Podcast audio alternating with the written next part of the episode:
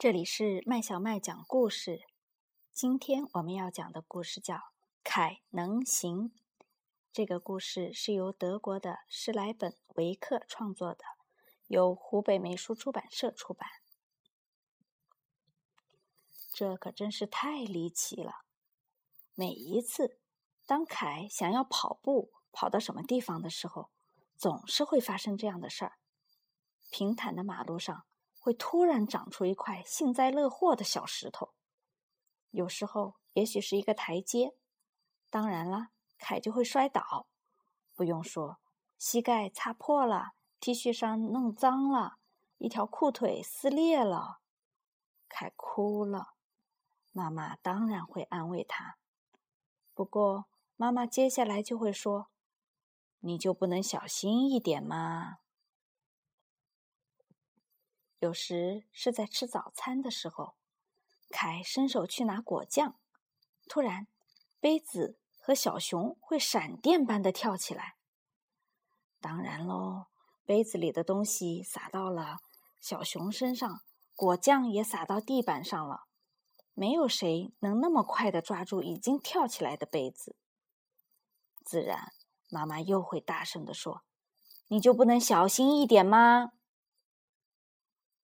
有时是在穿衣服的时候，凯不喜欢穿夹克，因为袖子总爱藏到夹克里面去，纽扣会突然变得好大好大，纽扣眼儿装不下它们，而且它们还总爱钻错错误的位置。没有谁能穿上一件找不到袖子又有着跳皮纽扣的上衣。这个时候。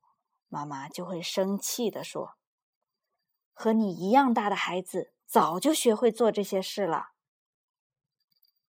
冬天更麻烦，因为太冷了，我们要穿内衣、长筒袜、牛仔裤、防潮的吊带外裤、毛衣，还有挡风的厚夹克。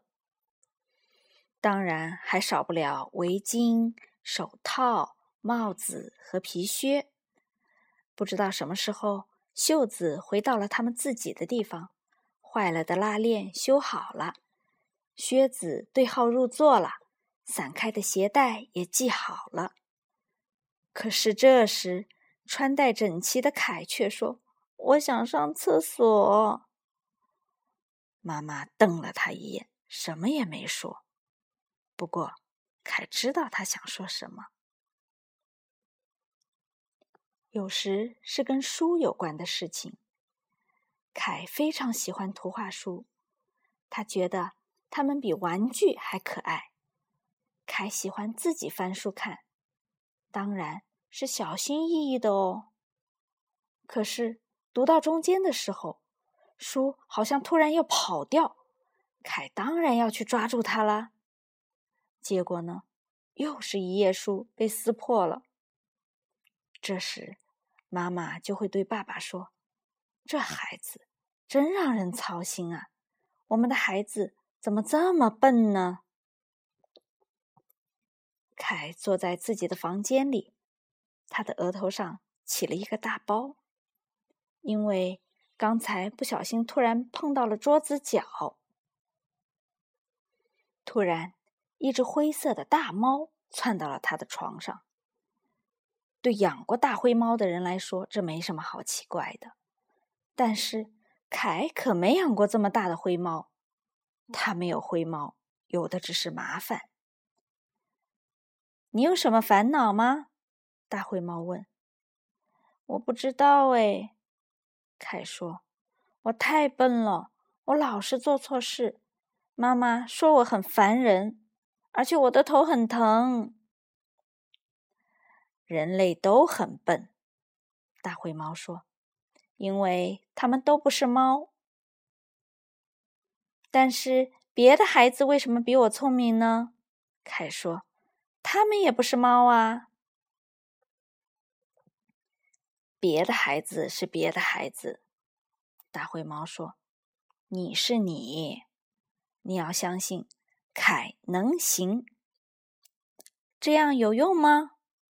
凯问他：“这时，他不小心又被一只拖鞋绊倒了，好像他们早就不怀好意的横在那里了。有些拖鞋心肠可坏了，特别是这种带小方格子的。你明白我说的话吗？凯问。但是大灰猫已经不见了。在学校操场上，萨拉一直在等着凯。他看起来好像很生气。你知道格里高对我说了什么吗？他问凯。凯说不知道，于是萨拉告诉了他。格里高居然说女孩子都是笨蛋。这时，格里高正好从滑梯上滑下来。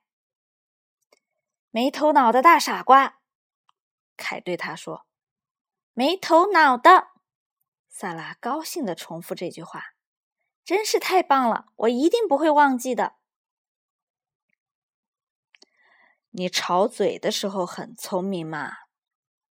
大灰猫说：“他不知道什么时候又出现在滑梯的栏杆上。还有呢，在那边的秋千旁，有人差点踩到了一只毛毛虫，但是凯及时的看到了它，他让毛毛虫爬上一片树叶，然后把它放到公园的灌木丛上。你救毛毛虫的时候也很聪明啊。”大灰猫说：“它正坐在旁边的一棵树上呢。”凯和妈妈回到家里，他看见大灰猫正坐在阳台的门前。也许它是一只神猫吧？凯想。神猫是不会饿的，但如果它不是神猫，那么它一定会饿。凯把面包里夹的奶酪掰成小块，盛在一个小盘子里。摆在门前，是不是再来一碗水更好呢？凯想。你照顾猫咪的时候也很聪明哦。大灰猫又出现了，他说。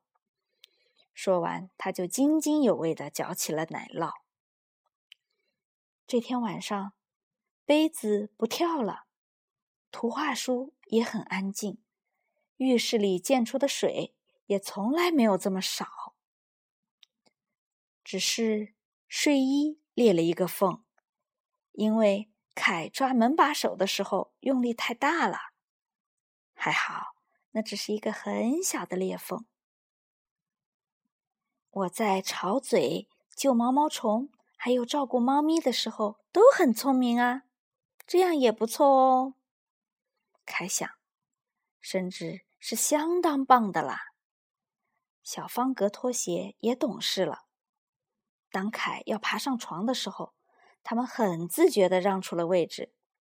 好的，谢谢，可以啦。凯小声的说：“小朋友，这个故事讲完了。凯是不是真的很棒呢？